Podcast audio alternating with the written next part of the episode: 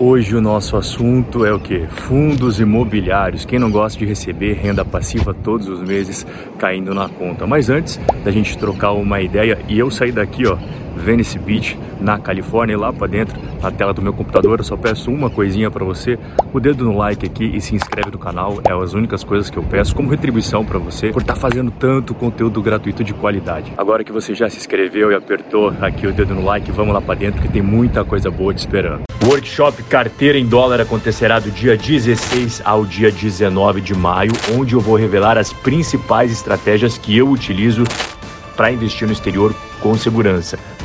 Aperte o botão Saiba Mais e garanta sua vaga agora. Bom, como você viu aí na abertura, vai rolar a partir da semana que vem o workshop Renda em Dólar. É o primeiro link na descrição. Você clica, se inscreve, vai ser três aulas 100% digitais, 100% gratuitas sobre investimento exterior e quem participar de todas as aulas vai ganhar aí um certificado bem maneiro que minha equipe vai preparar para você, tá? O primeiro link aqui na descrição para rapaziada que quer aprender a investir no exterior, ganhar renda passiva em dólares, beleza? Vamos falar dos fundos imobiliários, que é o tema de hoje. Todo mundo sabe que os fundos imobiliários aí nos últimos dois anos não tá tão legal, né? Você pode ver aqui na, na tela. Até 2020 estava subindo maneiro, todo mundo feliz, e desde então o negócio não está nos melhores cenários. E quando a gente pega as últimas, os últimos dias, as últimas semanas, é queda atrás de queda, né? Sessão no vermelho, sessão no vermelho, sessão no vermelho. Beleza.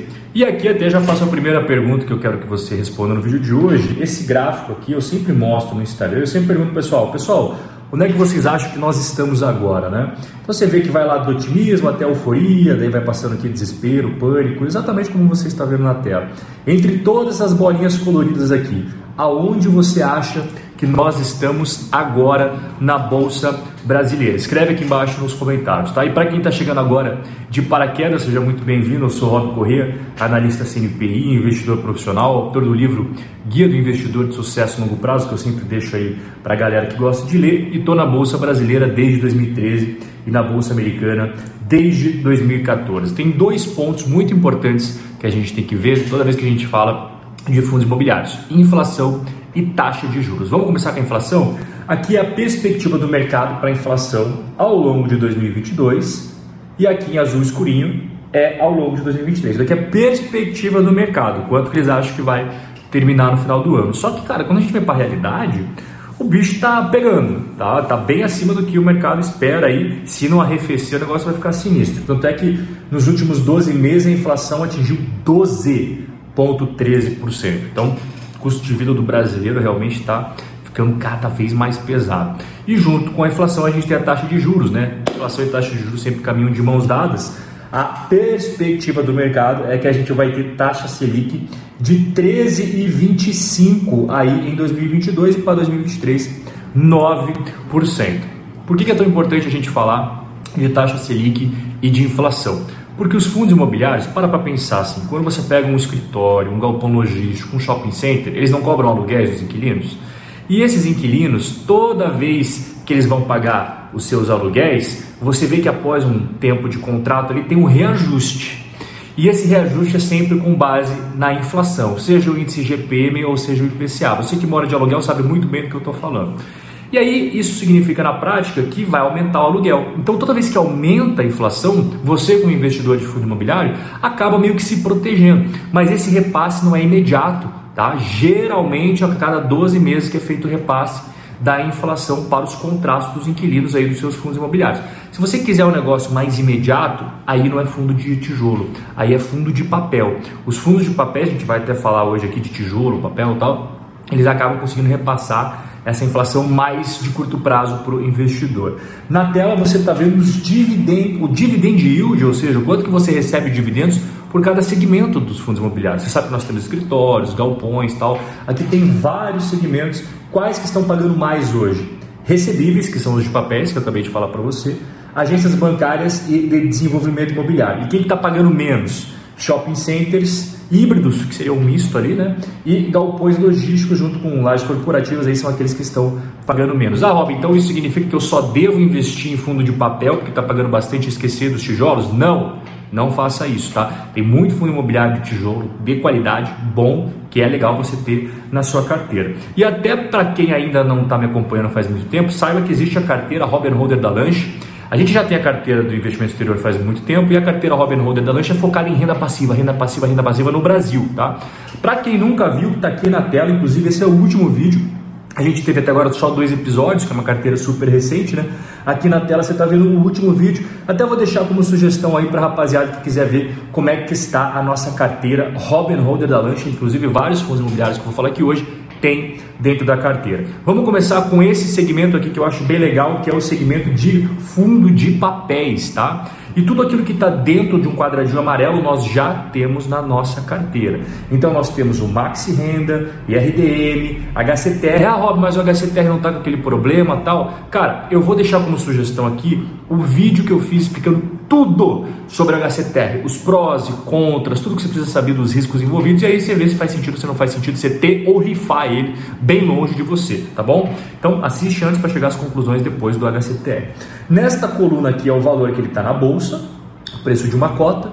Aqui o quanto que ele paga de dividendos nos últimos 12 meses. E aqui o dividend yield, né? A rentabilidade com dividendos aí que você vai ter. Claro, maior parte aí dos fundos que pagam muitos dividendos são os fundos de papel.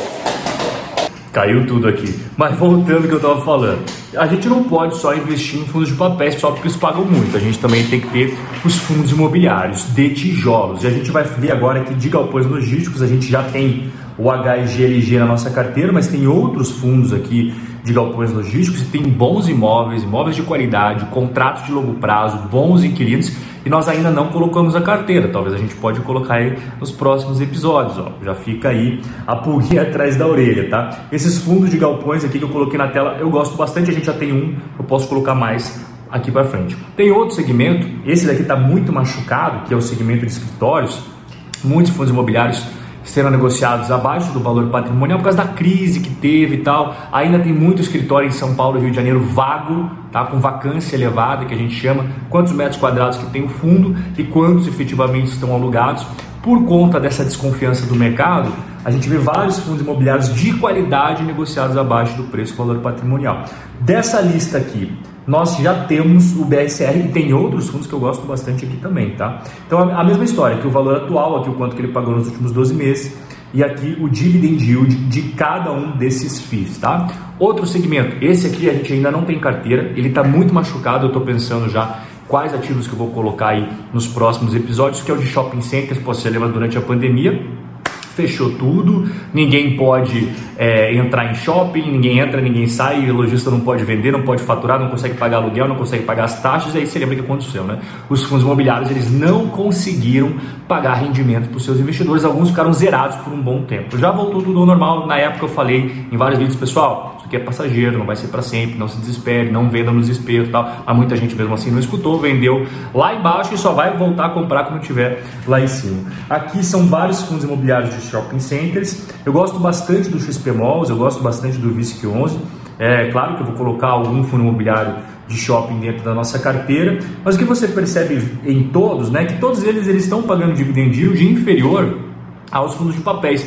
Mas eu bato aqui na tecla de que não vale só, não vale a pena você só colocar em fundos de papéis, que isso é um risco muito elevado. Inclusive, aqueles que mais pagam nos fundos de papéis, eles possuem mais risco. Não existe almoço grátis no mercado. Né? Se você vai ter mais rendimentos, obviamente que tem mais risco. Você não vai conseguir um investimento super seguro, que vai pagar muito para você. Aí você está querendo, está querendo demais. Vamos acordar para a realidade, não é assim que funciona mais importante não é você, ah, não vou ter coisas mais riscadas. Você pode ter, mas gerenciar bem o risco, igual eu sempre mostro aqui nos vídeos, né? A estratégia dos Robin Holders, a gente tem ativos mais perenes, ativos mais arriscados, não tem problema nenhum, desde que a gente faça uma diversificação bem maneira, igual eu sempre falo, né? Igual o jogo, o jogo de futebol. Você tem lá a defesa, tem o meio campo, você ataque. Então a gente tem a defesa, que são a, é a renda fixa, os fundos imobiliários é meio campo, o ataque né, as ações, e aí você pode ter uma ação mais pimentinha, um fundo imobiliário mais pimentinha, não tem problema nenhum, porque você vai ter outros ativos dentro da sua carteira.